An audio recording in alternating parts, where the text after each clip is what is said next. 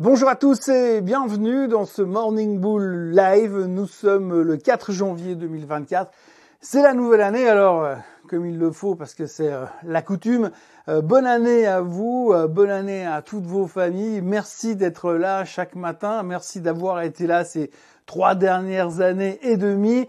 En tous les cas, j'ai pu constater une chose sur cette année 2023 qui vient de se terminer, c'est que les vidéos où ça parle de choses qui vont pas bien, elles marchent beaucoup mieux que les vidéos qui parlent de choses qui vont bien, puisque j'ai fait deux top 10 la semaine dernière, un sur les 10 choses qui vont faire qu'il faut acheter pour 2024, et sur les 10 choses qui font qu'il faudra tout vendre en 2024. Et devinez quoi, c'est l'aspect négatif de ces deux vidéos qu'il a emporté puisqu'on est à plus de 22 000 vues sur cette vidéo et pour moi c'est la meilleure vidéo de l'année 2023 et ça continue déjà en 2024.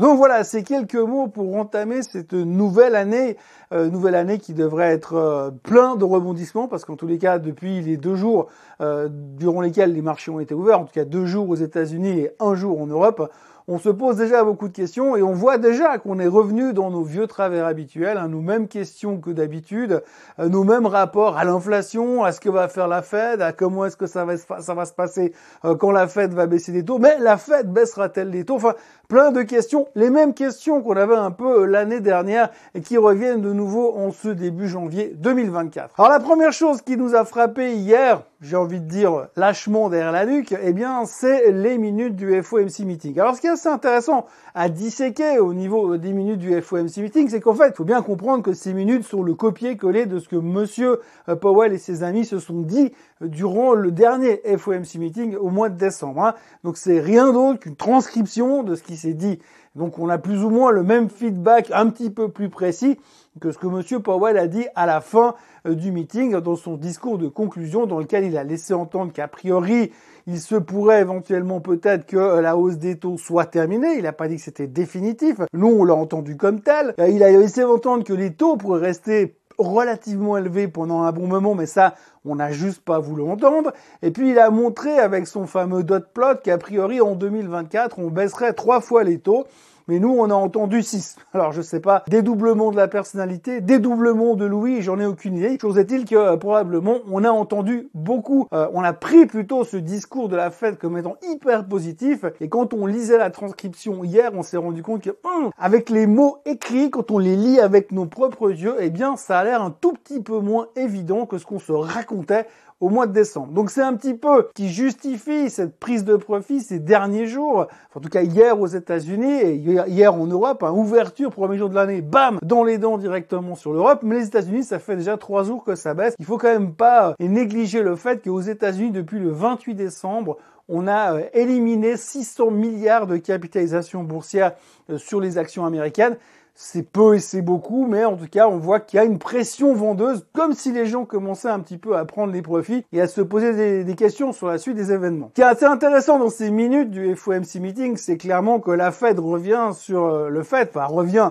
avait déjà anticipé la chose, puisque en décembre dernier, il s'était déjà dit, ouais, ben, a priori, on devrait plus trop monter les taux, mais on sait jamais. A priori, on veut aller à 2% d'inflation, mais euh, on veut vraiment y aller avant d'agir, alors que le marché, lui, il avait anticipé quand même qu'on agirait avant d'aller à 2% d'inflation. Donc le challenge aujourd'hui, si on reprend les minutes et si on les applique réellement au sens strict des mots, eh bien ça voudrait dire que d'abord l'inflation doit aller à 2%, donc le CPI devrait aller à 2% avant que la Fed commence à envisager une baisse des taux. Ce qui veut dire qu'on a trois mois pour descendre à 2% d'inflation. Alors, ça dépend sur quelle inflation on va se baser, mais admettons, on va dire 3,5 pour avoir un prix de référence à peu près clair. Ces derniers temps, l'inflation, elle baisse de 0,1-0,2% par mois.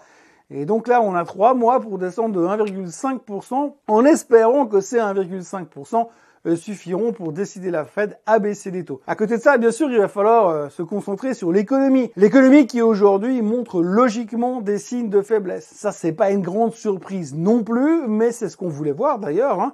Mais là, on commence à se poser des questions. Parce que souvenez-vous, il y a encore euh, cinq jours, alors qu'on était encore en 2023, Là, on se disait, oui, a priori, euh, de toute façon, il n'y aura pas de récession. Là, c'est un tout petit peu moins évident sur le fait qu'il n'y aura pas de récession. On a vu encore hier les jobs, le nombre de, jobs disponibles sur le marché aux États-Unis, il est en train de baisser. On est réellement de plus en plus bas, de plus en plus faible. Donc, il y a de moins en moins de job opening, d'opportunités de, trouver un boulot. Ce qui veut dire que tout d'un coup, on se dit, ah bah, l'emploi va moins, va moins bien. Aujourd'hui, on aura les chiffres ADP de l'emploi. Demain, on aura les non-farm payrolls qui vont nous montrer clairement que potentiellement, bah, tout ça n'est pas aussi évident que ce qu'on pouvait l'espérer. Donc il y a encore pas mal de questions à se poser. Et tout d'un coup, les questions qu'on ne se posait plus durant le dernier bull run de 2023, eh bien elles reviennent aujourd'hui, ce qui justifie un peu la pression vendeuse sur les marchés. Alors bien évidemment, on n'a pas la réponse. Je n'ai pas la réponse. Difficile de dire où est-ce que ça va continuer. On peut très bien se dire oui, mais c'est juste quelques prises de profit pour commencer l'année. C'est vrai qu'il y a encore des gens qui sont en vacances et on peut dire que la semaine, que l'année 2024 plutôt va réellement recommencer à partir du de milieu de la semaine prochaine, sachant que les publications trimestrielles vont commencer, puisqu'à partir du 12 euh, janvier, il y aura les publications des bancaires et on va recommencer un nouveau cycle de publication pour savoir ce qui s'est passé durant le quatrième trimestre 2023. Donc tout ça, c'est des choses qui vont nous concerner ces prochains jours. En tout cas, là, on a commencé une première euh, ébauche du début d'année qui est un petit peu faible et ça nous ramène au Santa Claus Rally. Alors le Santa Claus Rally, souvenez-vous, c'est les cinq derniers jours de trading de l'année précédente et les deux premiers jours de, trading de la nouvelle année. Si sur ces sept jours, eh bien, le marché est positif, généralement, ça veut dire que l'année devrait être plutôt encourageante et ça veut surtout dire qu'en moyenne sur cette période-là, eh ben, on monte de 1,3% en moyenne. Pour l'instant, on est en négatif sur cette période-là, mais il n'y a pas de pour l'instant parce que le Santa Claus Rally est terminé. Mais en tous les cas, on a eu un Santa Claus Rally négatif. Alors vous direz, ça fait une belle jambe, surtout quand on a vu les performances de 2023. Mais ce qu'il faut pas oublier, c'est que statistiquement, vous aurez toujours des oiseaux de mauvaise augure qui vont vous dire oui, mais quand le Santa Claus Rally n'existe pas, l'année suivante est négative. Alors ça tombe bien parce qu'on est au mois de janvier et au mois de janvier, c'est le mois des citations. Là, on a eu donc euh, attention, le Santa Claus Rally n'a pas fonctionné, donc on aura l'année négative. Et puis là, on va enchaîner directement avec tout ce qui se passe en janvier reflète l'année. C'est-à-dire que tout ce qui se passera au mois de janvier, ce sera le reflet de l'année. Si on a un mauvais mois de janvier, on aura une mauvaise année. Ça marche une fois sur deux, mais bon, ça nous occupera un petit peu. Et puis à la fin du mois ou au début du mois de février, on aura le Super Bowl En fonction de qui gagne le championnat de foot américain aux États-Unis, ce sera plus ou moins bullish ou plus ou moins bearish. En tous les cas, euh, le truc qui marche le mieux aujourd'hui pour avoir des indicateurs techniques, c'est la volatilité qui est très basse, qui est en train de remonter. Et la deuxième chose, c'est Monsieur Jim Cramer qui a un track record absolument immonde depuis des mois chaque fois qu'il dit un truc, le marché va dans l'autre direction. Et Jim Cramer, depuis une semaine, il n'arrête pas de faire des calls méga bullish. Et ça, peut-être que c'est inquiétant. Mis à part ça, on est obligé de parler aussi euh, du pétrole. Le pétrole qui rebondit un petit peu depuis quelques jours parce qu'il y a de nouveaux détentions. Vous l'avez vu au Moyen-Orient, ça continue. Alors les tensions dans la mer Rouge, les Iraniens qui s'en mêlent, les Américains qui menacent. Entre Israël et euh, le Hamas, on voit comment ça continue. Israël commence à attaquer euh, le Liban pour exterminer les patrons du Hamas. Il y a bien sûr des craintes d'embrasement et tout ça crée une tension sur le baril. Et donc, il y avait un analyste qui disait cette semaine que potentiellement, on est en train d'ignorer un petit peu trop les risques qui euh, existent au Moyen-Orient. Et si cela continuait dans la mauvaise direction, eh bien, on peut imaginer euh, que ces prochains temps, le pétrole pourrait remonter de 15%. C'est en tout cas ce qu'estimait ce monsieur. Et puis, on doit parler aussi de la Chine. Très tôt dans la nuit, eh bien, Fitch a downgradé 4 asset managers chinois qui sont détenus par l'État. Alors, ils ont repris les mêmes idées que d'habitude. Oui, mais ça va pas au niveau de la croissance. Oui, mais attention avec le marché immobilier. Oui, et puis le gouvernement est pas capable de soutenir ses propres entreprises. Bref, donc du coup, pression sur la Chine ce matin. Bon, 1% pas grand chose par rapport à tout ce qu'il a perdu l'année passée, mais enfin, pression sur la Chine, pression sur Hong Kong, pression sur le Japon pour l'instant. Japon qui n'a pas une, un super début d'année non plus. Bref, on a un début d'année qui est un petit peu morose, un petit peu partout et partout un petit peu. Et puis, euh, on a eu la bonne nouvelle en ce début d'année, c'est le Bitcoin qui a cassé les 45 000 dollars, mais malheureusement, depuis hier, il est reparti dans l'autre sens.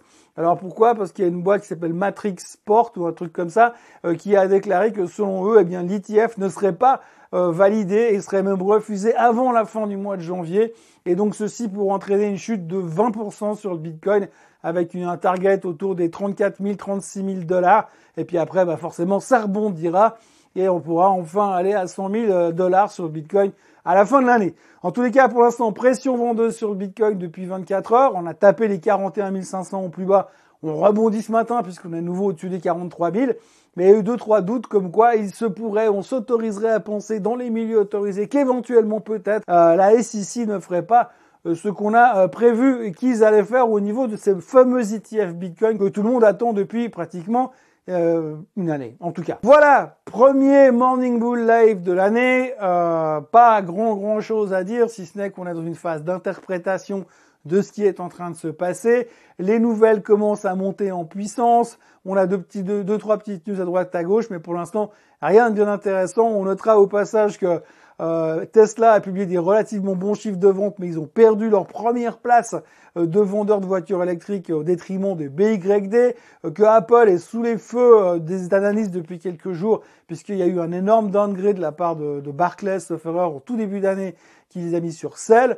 On parle de manque de croissance, on parle du fait que l'iPhone n'est pas suffisant pour générer des profits massifs chez Apple et qu'ils auraient raté le virage de l'intelligence artificielle. Et puis justement, le morceau, enfin le gros morceau de ces prochaines années carrément, eh bien c'est l'intelligence artificielle puisque UBS a publié un article pas plus tard qu'il y a quelques jours hein, estimant que le, le volume financier que pourrait représenter la manne financière que représenterait l'intelligence artificielle d'ici 2027 serait de plus de 225 milliards de dollars. Accessoirement, puisqu'on parle de milliards, n'oublions pas non plus qu'il y a quelques heures, euh, la dette américaine a dépassé les 34 000 milliards de dollars. Voilà, c'est ainsi que commence cette année 2024, en tout cas euh, du côté du Morning Bull Live. En ce qui me concerne, bien sûr, je serai là demain, comme d'habitude. On prend le rythme habituel euh, tous les matins. Et puis encore une euh, vidéo un peu plus longue le week-end avec le Swiss Bliss. Donc n'oubliez pas de vous abonner à la chaîne Swiss en français, de liker cette vidéo et de me retrouver demain matin pour conclure cette semaine de deux jours en ce qui me concerne. Allez, encore une fois, très bonne année à tous. Euh, profitez bien de ces 12 mois de trading qui vont s'annoncer probablement très volatiles. On notera d'ailleurs que la vol est passée de 12 à 14 en quelques heures. Hmm, se passera-t-il quelque chose? Et puis on se retrouve demain en pleine forme pour la suite des événements et pour attendre ensemble les chiffres de l'emploi américain qui sortiront demain après-midi. Excellente journée à tous. Bye bye.